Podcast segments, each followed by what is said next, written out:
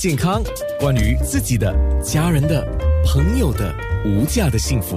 健康那件事。健康那件事，我们今天黄伟杰家庭医生是来自 Healthway Medical Dr. Nelson Wee。我们刚才有提到那个肺炎球菌肺炎的疫苗哈，那其实之前我们在节目当中都有在提，特别是年长者啊，预防肺炎也是非常重要的。OK，说肺炎其实是。这么多年来都是新加坡的头头三号杀手了啊！去年还是排名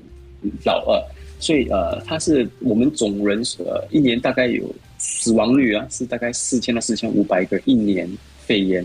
啊，它的它占总死亡率的八十呃百分之二十，所以其实肺炎是一个既普遍又重要的，大家必须必须预防的一个呃一个一个病症啊，所以很好的很好的消息就是，其实肺炎是有疫苗可以施打的，而且这个疫苗是。呃，历史蛮悠久，安全性蛮好，保护率蛮高的一个疫苗。如果你是六十户岁、六十五岁或以上的国人啊，新加坡公民，你是可以获得很好的新加坡呃政府津贴，所以大家可以考虑一下子了哈。所以疫肺炎疫苗是怎么施打呢？它只是有它有两种针，一个就是我们讲的十三号，然后一个就是我们讲的二十三号。那一般来讲呢，你是十你是先打十三号，一年后再打二十三号，然后打完这两针呢之后呢，那个保护力是永久性，不用再打。追加剂啊，第三针、第四针之类，它会保永久的保护你，所以大家可以考虑打注射这个疫苗。肺炎是什么病呢？一般来讲，它的症状其实跟呃流感啊、冠病毒是非常相似，就是发烧、咳嗽、呼吸道不舒服。不过肺炎有一个很重要的一点，就是年长人是特别容易会发现一种侵袭性的肺炎，就是我们讲的 invasive pneumococcal disease。它就不只是留在肺，它会进入你的血液、脑部，可以导致脑膜炎，进入你呃心心脏，导致心脏呃。能够不能够正常运作，所以它的杀伤力是蛮高，所以大家必须考虑一下子注射肺炎疫苗了。特别是如果你是年长人士或者有可能要出国之类的。嗯，实话啊，我应该是我觉得我应该是没有注射过，就是施打过这个肺炎疫苗的，因为它这不是一个强制性的嘛，对不对？对，因为因为我们从小你还年轻，啊心情。心情还不定啊，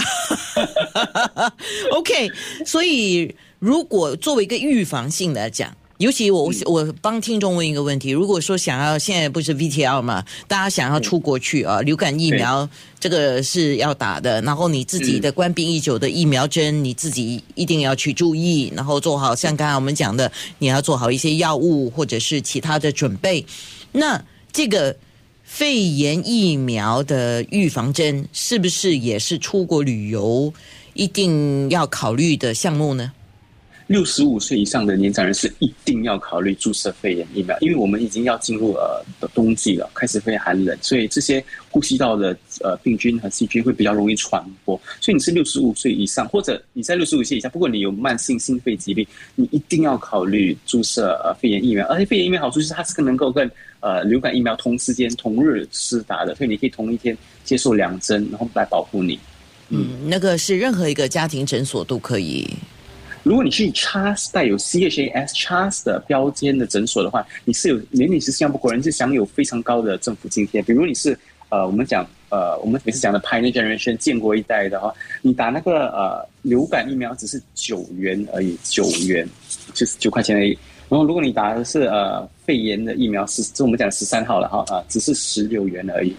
然后，嗯，所以如果你打是二十三号，呃，肺炎疫苗只是十元，所以是价政府津贴是非常非常非常高，所以大家可以考虑去呃有政府津贴的诊所去注射这个肺炎和流感的疫苗。那像刚才你讲说，呃，六十五或六十五以上的年长者，嗯，就算他没有任何的慢性病，没有任何的情况，做一个保护的作用，这个是可以考虑注呃接接种啊，就注射这个肺炎疫苗针，对不对？对，六十五岁你不需要任何慢性疾病，只要你是六十五岁或以上，OK，都是可以，都应该去接受这个疫苗。那我帮那些呃年轻过六十五岁的问，如果我现在要出国去旅游，我们今天讲 VTL 嘛，如果我要出国去旅游，那你看现在很多旅游的地方都是进入冬季了啊，对吗？那气候的变化什么的，那我需要做这个预防吗